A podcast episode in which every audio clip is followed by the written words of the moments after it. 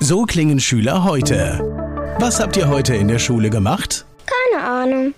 Und so klingt der Speedlearner. Was habt ihr heute in der Schule gemacht? Heute haben wir sehr viel über Afrika gelernt. Soll ich bei den ägyptischen Pharaonen anfangen und bei den Zulu-Kriegen aufhören? Oder interessiert es dich in Wirklichkeit gar nicht? Speedlearning. Für bessere Noten. Wie wir vom Hoffnungslerner zum Speedlearner werden. Jetzt überall im Buchhandel. Speedlearning. Da stellt sich doch die einfache, aber berechtigte Frage, warum man beim Kauf eines Bahntickets nicht automatisch einen Sitzplatz zugewiesen bekommt. Dann wüsste man auch, dass die Menschen, die stehen, offensichtlich keine Fahrkarte haben. Speed Learning, die Erfolgstechniken für dich und dein Leben.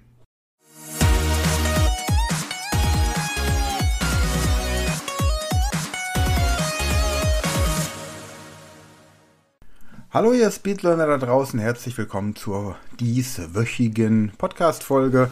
Heute geht es um zwei Themen. Einmal über die Deutsche Bahn. Es geht um die Deutsche Bahn. Ja, die Deutsche Bahn kommt manchmal.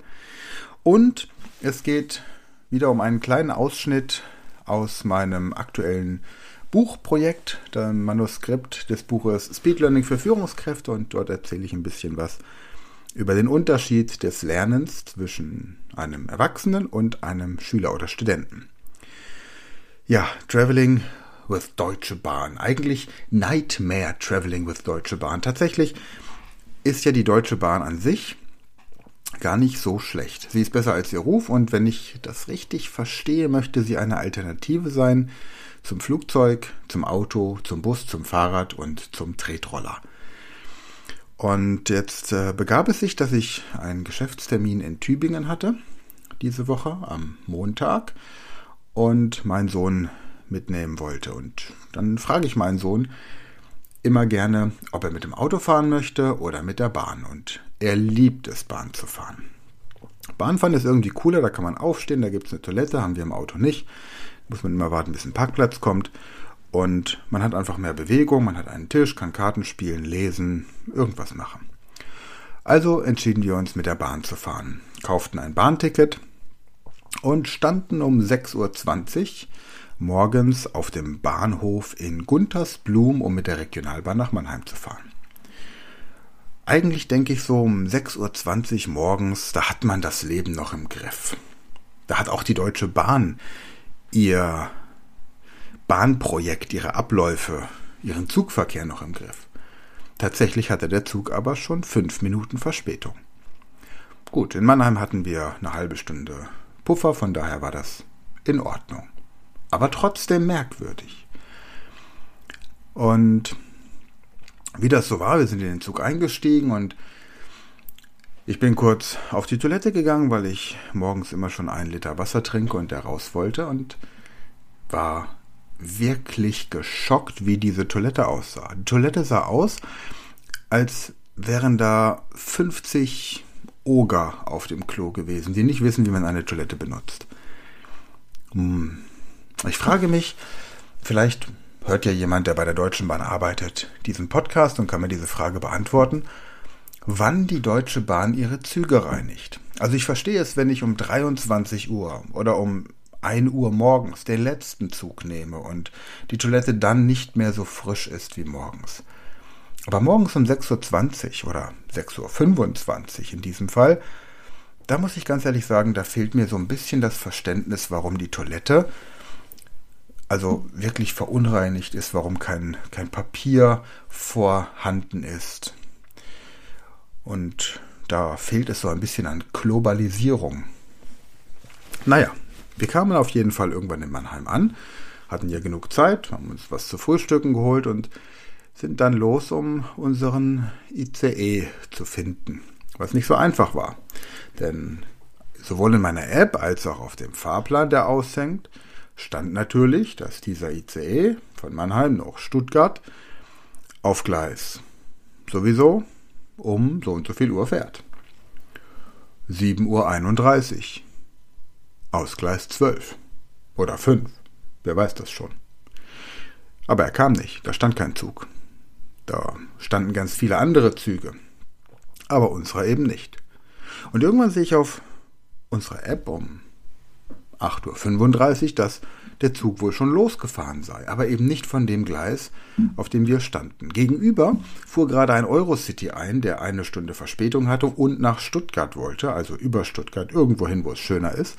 Und wir entschlossen uns spontan dort einzusteigen. Kaum war dieser Eurocity losgefahren, sehe ich auf meiner App, dass der eigentliche ICE anderthalb Stunden Verspätung hat, wegen Bauarbeiten.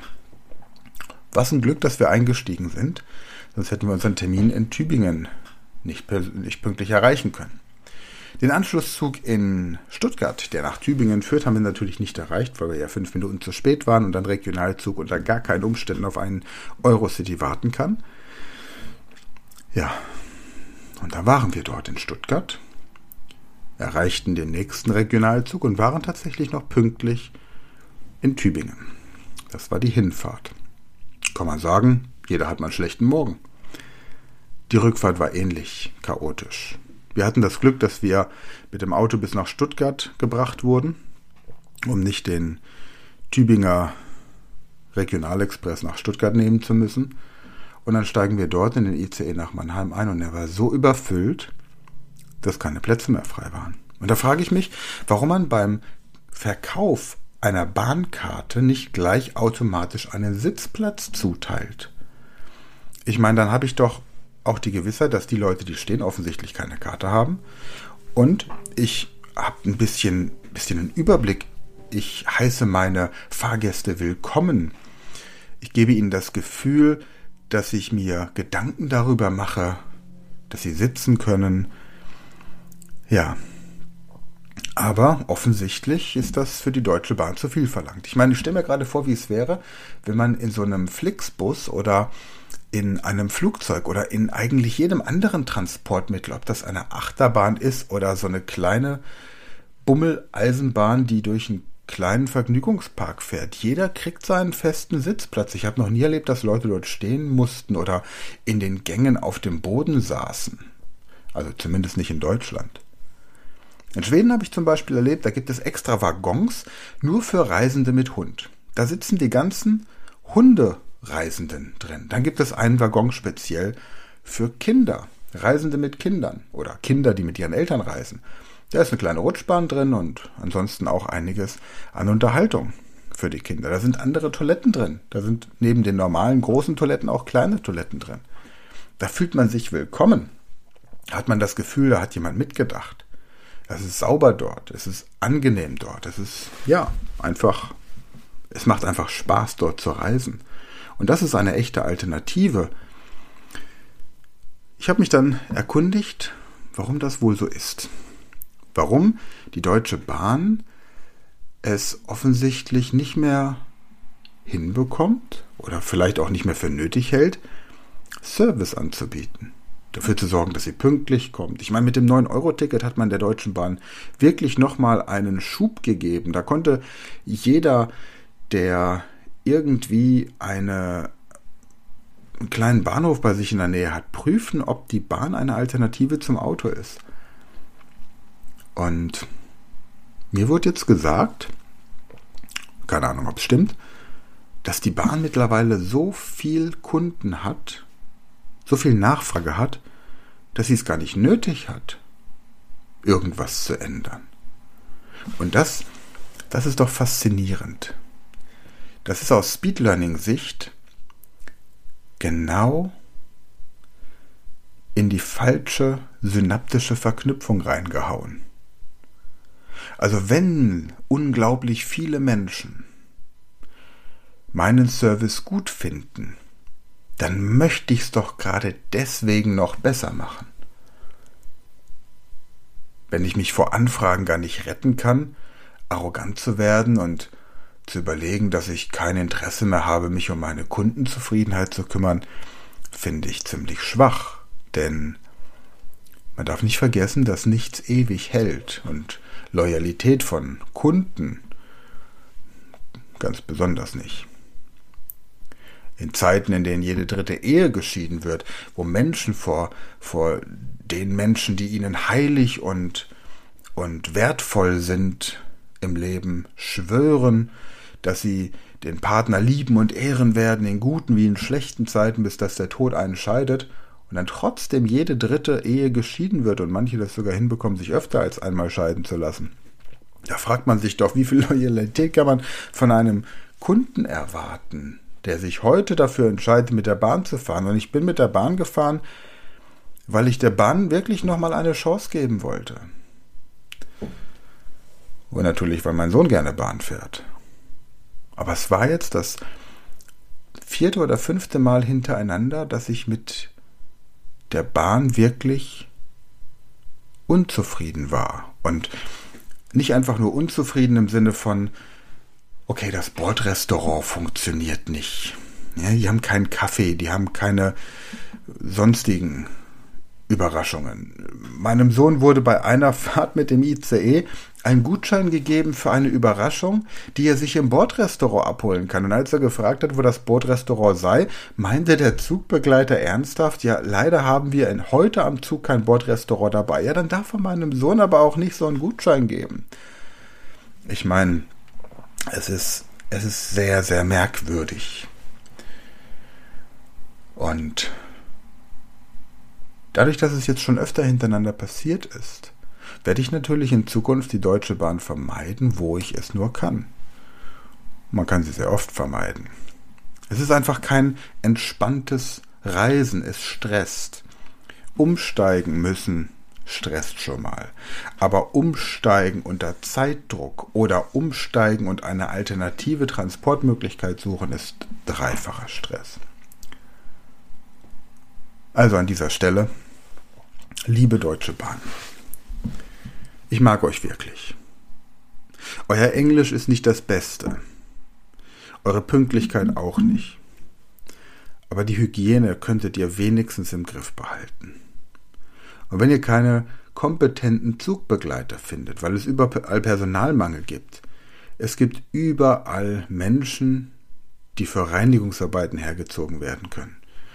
Da gibt es mittlerweile sogar künstliche Intelligenzen. Es gibt Saugroboter, die ihr durch den Zug schicken könnt. Man muss auch kein Deutsch können, um ein Klo sauber zu halten. Ich meine, da muss man einfach nur einen Gartenschlauch halten können. Jede Autobahnraststätte, jedes, jede Autobahntoilette auf einem normalen Parkplatz, wo nur so ein Klohäuschen ist, ist sauberer als manche Toilette an der Deutschen Bahn. Und ich möchte mich jetzt nicht so. Es klingt jetzt so, als wäre das ein, ein, eine Klofolge hier, eine Toilettenfolge. Aber ganz ehrlich, jeder von uns hat diese Erfahrungen schon gemacht. Ich kenne niemanden, der mit der Deutschen Bahn durch die Bank zufrieden gewesen ist. Außer vielleicht Anke Engelke. Anke Engelke schwört immer wieder auf die Deutsche Bahn. Die fährt aber auch so gut wie nie Auto. Und dann ist natürlich die Deutsche Bahn praktisch. Und wenn man alle Zeit der Welt hat, ist die auch praktisch. Wenn man keinen Termin erreichen muss. Wenn ich weiß, dass ich meinen Termin erst in zwei Tagen habe, ja, dann kann ich mit der Bahn fahren. Alles gut. Ich muss nur genug zu lesen dabei haben, warme Kleidung, genug Geld, um notfalls aufs Taxi umsteigen zu können. Und im besten Fall ein paar Drogen. Kriege ich aber auch am Bahnhof. Das ist noch das, das ist das nächste die Bahnhöfe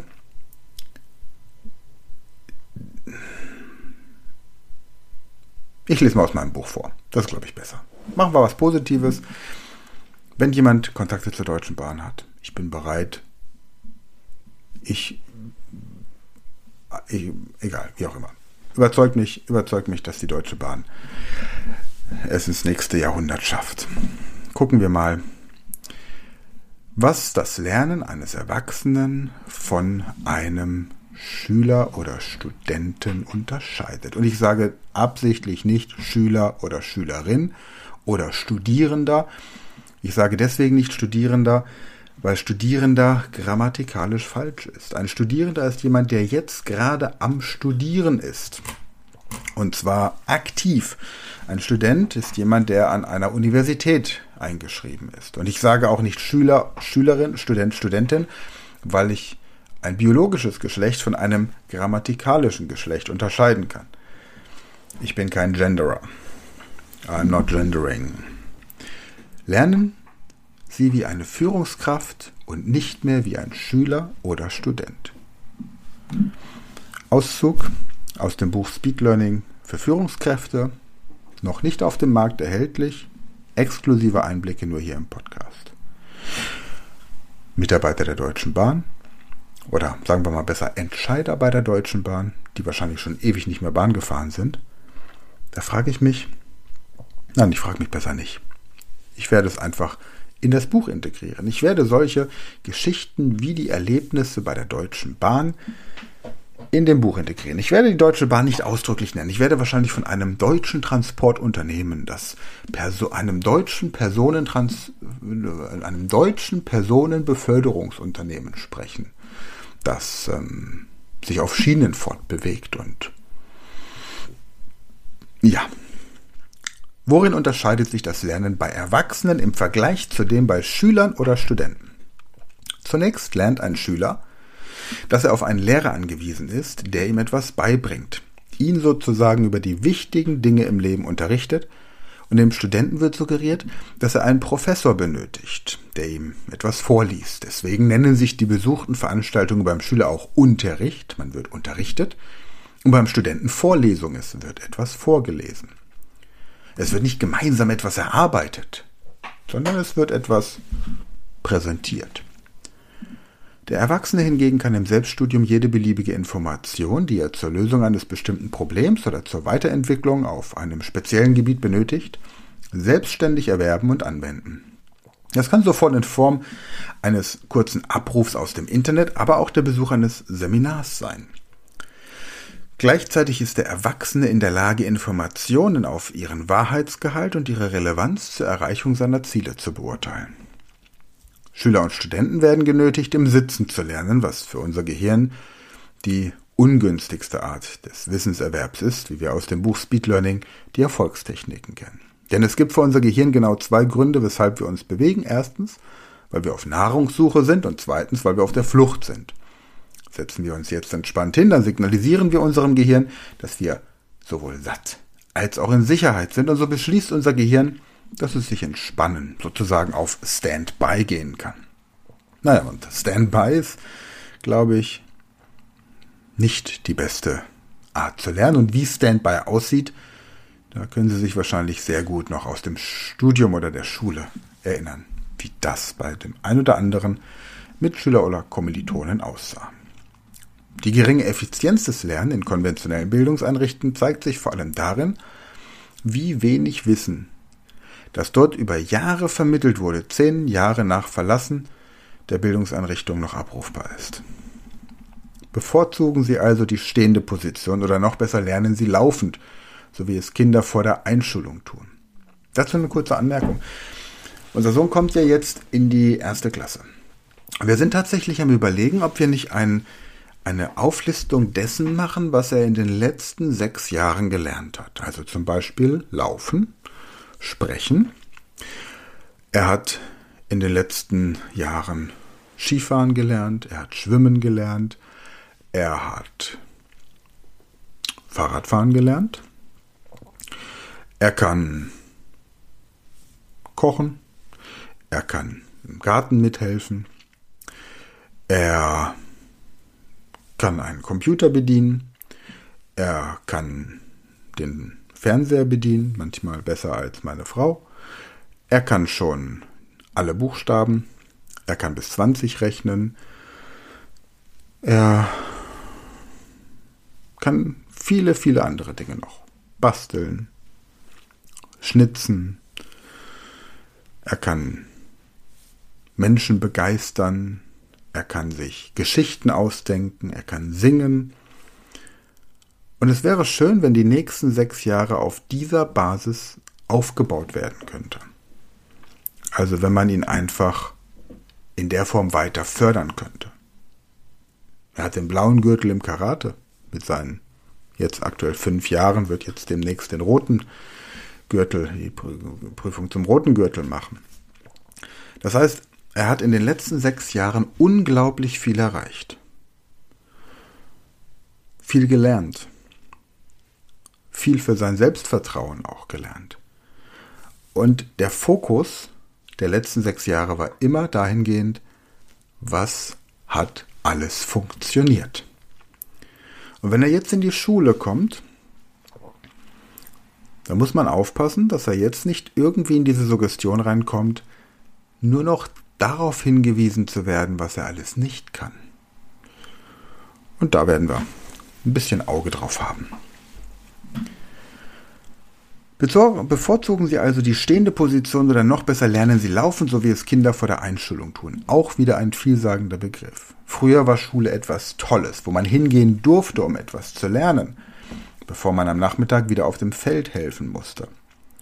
Schule bedeutet ursprünglich freie Zeit und mit dem Mindset sollten Erwachsene sich dem Lernen widmen. Sie haben freie Zeit, um sich mit etwas Interessantem zu beschäftigen, etwas für sich und ihr Leben zu lernen. Der Wechsel vom Kindergarten in die Schule zwang uns, das Lernen mit dem gesamten Körper zu beenden und uns ausschließlich auf das kognitive Lernen zu beschränken. Dadurch haben wir enorm an Potenzial verloren und die Resultate dessen, was wir in den ersten vier Jahren unseres Lebens lernen, ist unvergleichbar größer als das, was wir in den ersten vier Jahren in der Schule lernen. Nehmen Sie sich also jetzt einen Moment Zeit, um zu verinnerlichen, dass die Art, wie wir gelernt haben, dass man zu lernen hat, der Tatsache geschuldet ist, dass eine große Gruppe sehr unterschiedlicher Menschen innerhalb kürzester Zeit das lernen sollte, was auf dem Lehrplan stand. Ob dieses Wissen für sie als individuelle Persönlichkeit der Weisheit letzter Schluss war, blieb dabei unberücksichtigt. Das Lernmantra dürfen Sie an dieser Stelle für sich auflösen und fortan effizient und, wie es Ihrem Naturell entspricht, Wissen erwerben, verarbeiten und anwenden. Lernen Sie in der Bewegung und in der praktischen Anwendung dessen, was Sie lernen möchten oder müssen. Darüber hinaus verfügen Erwachsene über eine weitaus größere Allgemeinbildung als Schüler oder Studenten. Und deswegen können sie zahlreiche Assoziationen bilden, um sich neue Informationen zu merken. Unser Gehirn sucht bei der Aufnahme von neuen Informationen immer nach Referenzen, also nach bereits vorhandenem Wissen, das dem, mit dem man neue Informationen verknüpfen kann. Hierzu ein ganz einfaches Beispiel. Nehmen wir an, dass Sie eine neue Sprache lernen möchten und es sich hierbei um eine Sprache aus der germanischen, romanischen oder slawischen Familie handelt.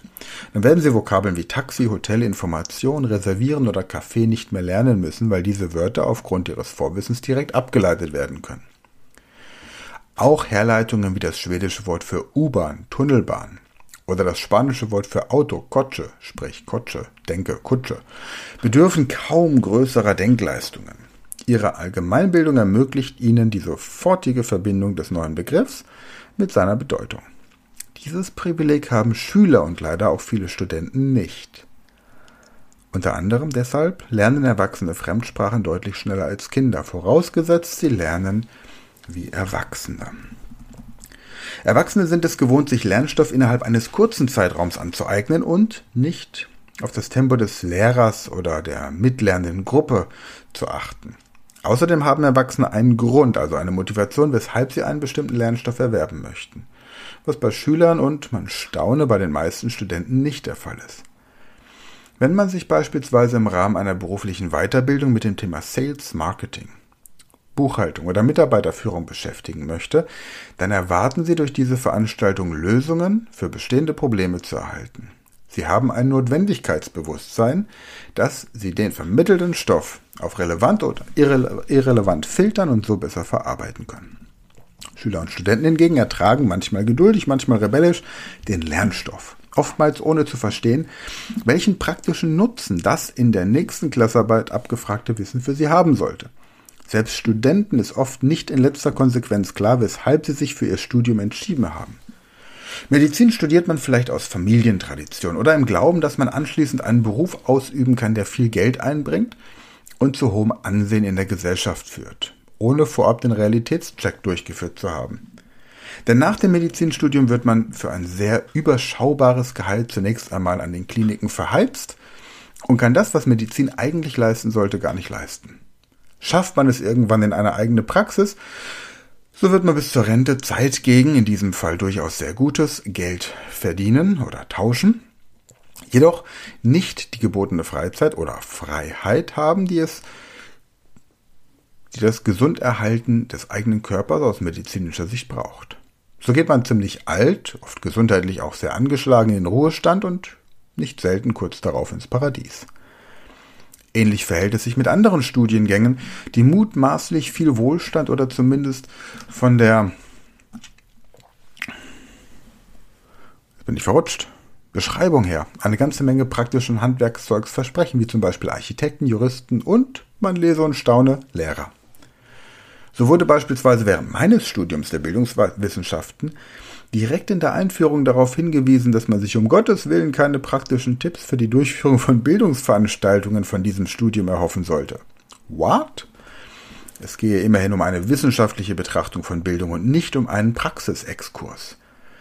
Immerhin weiß ich jetzt, dass unser Schulsystem immer noch den Vorgaben des Königsberger Lehrplans von Wilhelm von Humboldt folgt. Ob Wilhelm darauf stolz wäre, sei dahingestellt.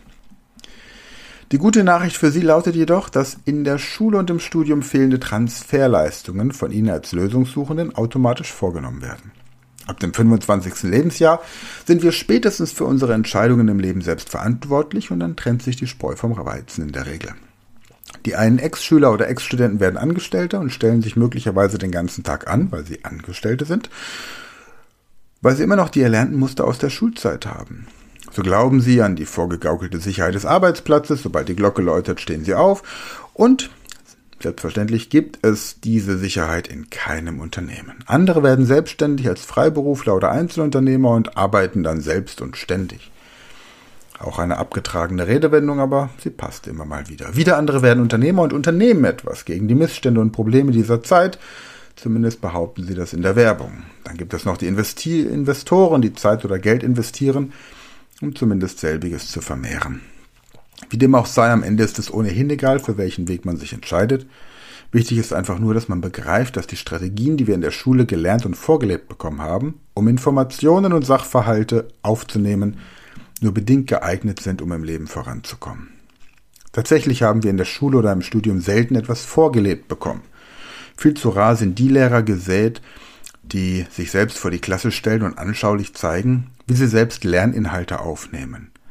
Welcher Professor stellt sich schon vor eine Schar von Studenten und erklärt, wie er es schafft, für ihn neue und komplizierte, komplexe und möglicherweise sehr abstrakte Sachverhalte zu merken?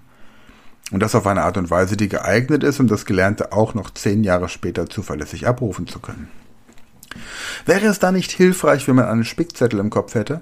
Doch, das wäre es tatsächlich. Und Spickzettel sind ein beliebtes Mittel, um Leistung vorzugaukeln. Tatsächlich ist jedoch der Spickzettel, den man im Kopf ablegt, real erbrachte Leistung, die für alle denkbaren Lerninhalte verwendet werden können. Beginnen möchte ich an dieser Stelle mit einer Technik, die Ihnen helfen wird, sich Namen, aber auch Fachbegriffe, Vokabeln oder abstrakte Beschreibungen zu merken. Die hierfür geeignete Methode nennt sich Assoziationstechnik und mit Sicherheit haben Sie davon auch schon während der Schulzeit und während des Studiums gehört oder gelesen. Bisher hat sich nur der tiefere Sinn dieser Technik für sie noch nicht erschlossen, weshalb sie vermutlich, wenn überhaupt, nur stiefmütterlich eingesetzt wurde. Die Assoziationstechnik wird Ihnen als Erwachsener deutlich leichter fallen als jedem Schüler oder Studenten. Und dann geht es weiter mit dem Kapitel über die Assoziationstechnik. Hier ist für heute Schluss.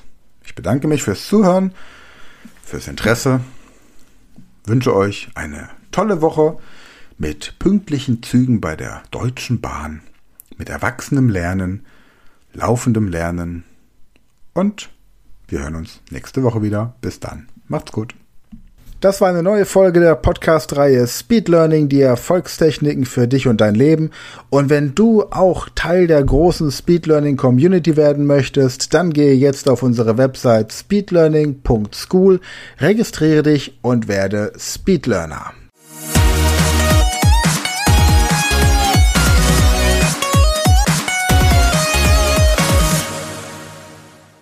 Das war eine neue Folge der Speed Learning Podcast Show. Hast du gemerkt, wie spannend und hilfreich die Tipps waren? Und möchtest du deine Lernprobleme in den Griff bekommen, um dein Wissen nachhaltig zu festigen? Dann melde dich jetzt für unser kostenloses einstündiges Training vom Nichtskönner zum Superhirn, der Weg zum Lernerfolg in sieben einfachen Schritten an. Klicke jetzt auf den Link in der Podcast-Beschreibung und sichere dir deinen Platz im kostenlosen Training.